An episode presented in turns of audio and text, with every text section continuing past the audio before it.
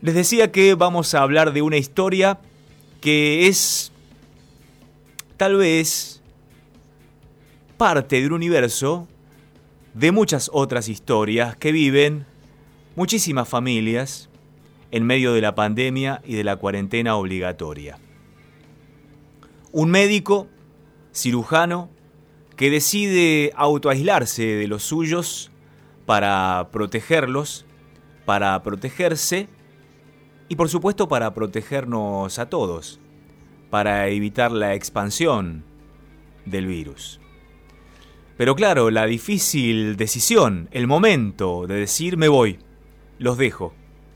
No vamos a estar abrazándonos ni a darnos besos para las buenas noches y desearnos lo mejor para el día de mañana. Vamos a adoptar esta postura que es lo mejor para nosotros y para el resto.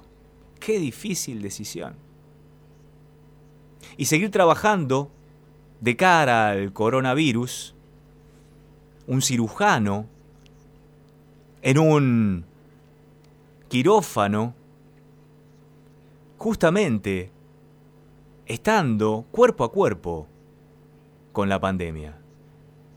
En estos momentos, sin ir más lejos, el doctor José Luis Caorsi está dentro de un quirófano operando. Mientras tanto, su mujer, Fernanda, está con sus tres chiquitos en casa. Ella es periodista, es colega, pero se dedicó luego a la fotografía, a la fotografía infantil. Y los invito, una vez que culmine esta charla, a ingresar a su Instagram, a sus redes sociales, para que vean lo maravilloso de las fotografías de Fernanda Terpolili. Hola Fer, buen día. Gabriel Prosperi te saluda. Hola Gabriel, buen día. ¿Cómo estás? Bueno, ¿cómo estás vos? Esa es la pregunta. ¿Cómo están tus hijos? Estamos acá poniendo el cuerpo, haciendo el aguante. Eh, a mí como mamá me toca sostenerlos a ellos que son chiquitos, tienen 12, 9 y 6 años y cada uno lo está canalizando como puede. Por supuesto que en el día a día, como cualquier día a día de cualquier familia numerosa, nada, es, el caos que a mí me encanta de, la casa, pero hay algún momento en el día donde ellos caen, donde sobre todo el más chiquitito está permanentemente hablando con, con mi esposo, su papá, pidiéndole que vuelva, que vuelva, que vuelva, y eso es dificilísimo. Eh, verlo a él en esa situación, al chiquito rogándole casi que vuelva, y, y también verlo a José del otro lado explicándole por qué todavía no puede volver. ¿Cuándo fue el día y cómo les dijo que tomaba esta decisión?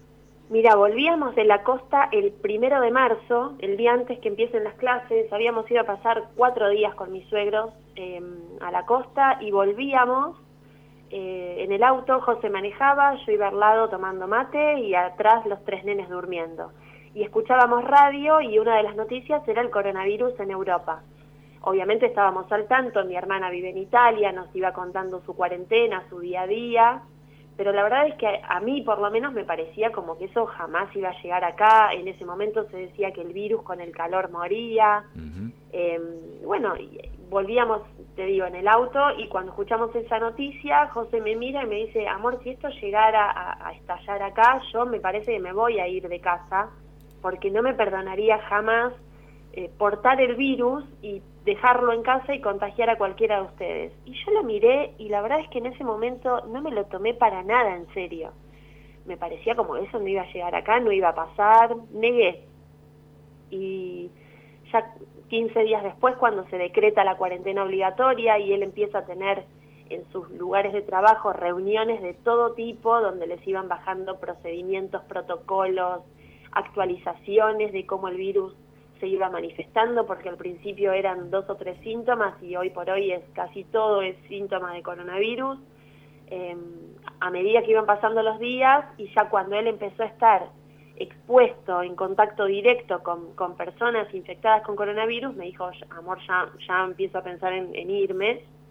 Y eso fue difícil porque era, bueno, había que buscar un lugar donde él pudiera pasar estos días eh, gracias a Dios tenemos amigos de oro y uno de ellos nos prestó un departamento en Capital, que es donde él está ahora, Eh, y bueno, toda esa previa de, empezar a, conseguirle cosas para que él pueda estar bien en el departamento, no sé, lo mínimo, abrigo, qué sé yo, todo lo que se te ocurra, era como una mini mudanza. Pero bueno, fue muy, muy difícil porque era como una, una despedida de día a día eh, hasta que llegó el día final, que fue el más difícil, el domingo que nos tocó despedirnos. Él se fue el 20 de abril de casa. Y bueno, ese domingo fue difícil, la verdad es que fue difícil, porque era como que, nada, sabíamos que era el último día juntos, en, vaya a saber cuánto tiempo. Mm, y todavía eso vaya a saber cuánto tiempo se extiende. ¿Cómo hacen para comunicarse? ¿Establecen comunicaciones diarias? Todo el tiempo, sí, videollamadas permanentemente. Bueno, él ahora, como vos dijiste, está a la mañana es como su hora más fuerte, la tarde. En general, durante el día nos mandamos mensajes permanentemente. Él antes de entrar a quirófano me avisa y bueno, eh, pero a la noche, nochecita, desde las 7 de la tarde en adelante, es videollamadas, cocinamos juntos, él nos muestra que cocina, nosotros le mostramos que cocinamos, eh, le muestro cómo, es, cómo está en la casa, y justo a la hora del baño de los chicos, que terminan de hacer las tareas, bueno, como para que no se pierda todo eso que le extraña horrores, mm. porque en definitiva nosotros nos quedamos en casa juntos, pero él está solo. Entonces, bueno, que, él comparte y que él vea lo que está pasando acá en casa. Y vos en tu doble rol, como mujer, extrañando a tu compañero y como mamá, conteniendo a los chicos y tratando de permanentemente estar con una sonrisa que va a contrapelo de lo que tal vez sientas en tu interior, ¿no? Sí, sí, totalmente, eh, totalmente. Gracias a Dios tengo amigas con las que eh, logro desahogarme, porque tampoco... Eh, puedo desahogarme con él porque él la está pasando igual o peor que nosotros, porque él está enfrentándose al virus em, y extrañándonos a nosotros. O sea, acompañar a un médico no es sencillo porque el médico está permanentemente en contacto con, con, la vida y la muerte de las personas y es, es difícil para ellos, por lo menos para José, que es una persona eh, súper sensible, es, es un médico, yo siempre digo, por ahí está mal que lo diga yo porque soy la esposa, pero tiene un, nivel de, humanidad y de empatía por sus pacientes que hace que los pacientes lo amen. Em, y, realmente se involucra con cada uno de sus pacientes, con las familias de los pacientes. Em, entonces, bueno, en este momento, eh, estar enfrentándose a un virus que no conocen, no ven, no tienen cómo combatir, y estar solo, bueno, hace que además eh, yo tenga que sostenerlo también a él y sostener a los nenes, obviamente. Así que a mí después me sostienen mis amigas. Por suerte están. Debo confesarte que sé que está operando en este momento porque ayer, después de consensuar la entrevista con vos, hablé con él. Eh, y le dije si podía sorprenderte para saludarte al aire, pero me dijo, mira, me encantaría, pero en esa hora voy a estar operando seguramente porque tengo quirófano a las 8 de la mañana. Si pudieras verlo, susurrarle al oído, ¿qué le dirías? Que lo que le digo siempre, que lo amo con toda mi alma, estoy extremadamente orgullosa de él. Eh, lo que digo también siempre, a mí no me extraña que José haya tomado esta decisión, porque está permanentemente pensando en los demás, em, en sus padres, que también son, eh, por su edad, son personas de riesgo y, también tampoco a ellos los ve, bueno, no ve a nadie. Mm.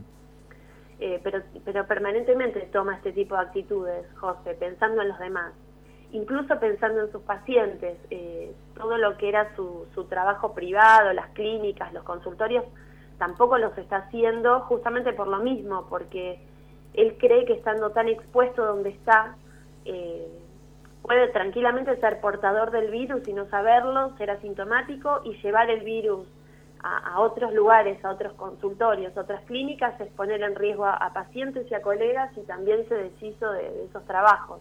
Contanos dónde trabaja él y cómo es su mecánica de trabajo. Él ahora está en el Hospital de Moreno y Hospital Militar. Em, y ellos trabajan 15 días muy fuerte, o sea, eh, si bien él es cirujano, cirujano general y cirujano de tórax, en este momento todos los médicos están haciendo el trabajo de todos. Eh, entonces eh, está ahí sopando gente, asistiendo a los que están ya internados por coronavirus.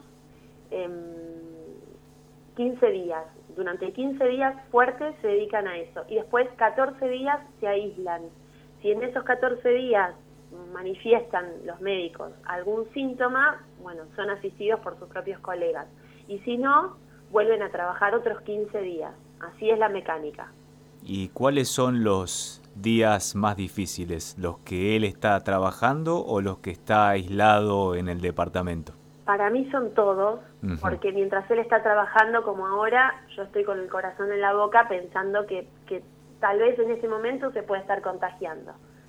Eh, y después los días de aislamiento son dificilísimos porque estás tachando los días en el, en el almanaque y decís, bueno, listo, ya pasaron ocho días y no tiene ningún síntoma y ahí te empezás a quedar tranquila. O sea, las tres semanas, los 15 días que trabaja y la primera semana de aislamiento para mí son eternas. Y ya la última semana de aislamiento, si, si en los primeros ocho días no manifestó síntomas, bueno, puede que que no los manifiesto, pero, pero es difícil cada día, Gabriel, es, es muy difícil. ¿Cuánto hace que se conocen? 15 años. 15 años. ¿Y en esos 15 años estuvieron separados dos, tres, 15 días, una semana? Jamás. No, jamás. Em, pasamos juntos la gripe A, que también fue difícil, con, eh, con, nuestro hijo, el que ahora tiene 12 años, en ese momento, en ese momento tenía un año pero yo no recuerdo que haya sido tan tan grave como esto. Lo que pasa es que la gripe, para la gripe A enseguida apareció el famoso Tamiflu.